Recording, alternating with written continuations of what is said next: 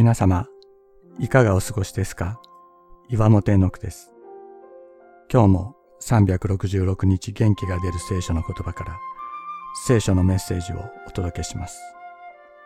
12月4日、神は恵みを減らすことはない。私は大学生の時、東京で下宿をし、毎月父から送られてくる仕送りで生活していました。父がキリスト教の伝道をしていたため、私は小さい時からクリスチャンとして育ちましたが、大学3年生の時、信仰を否定して、神のいない世界、自分が好き勝手にできる世界で生きようとしました。父の生き方とその価値観を否定したわけですが、父はそんな私の状態を知りながら、毎月の仕送りを続けてくれていました。新学期になると、本を買うようにといつもより多めに送ってくれていました。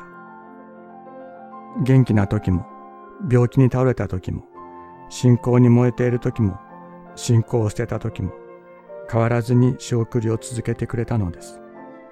親として当たり前のことかもしれません。しかし、親だから当たり前なのです。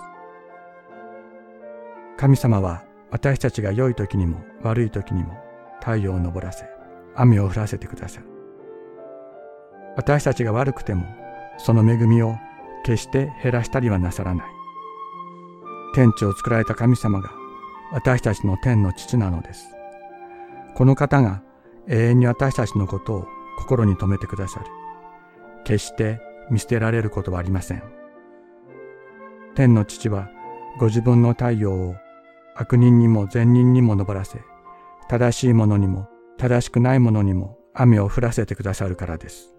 マタイの福音書5章45節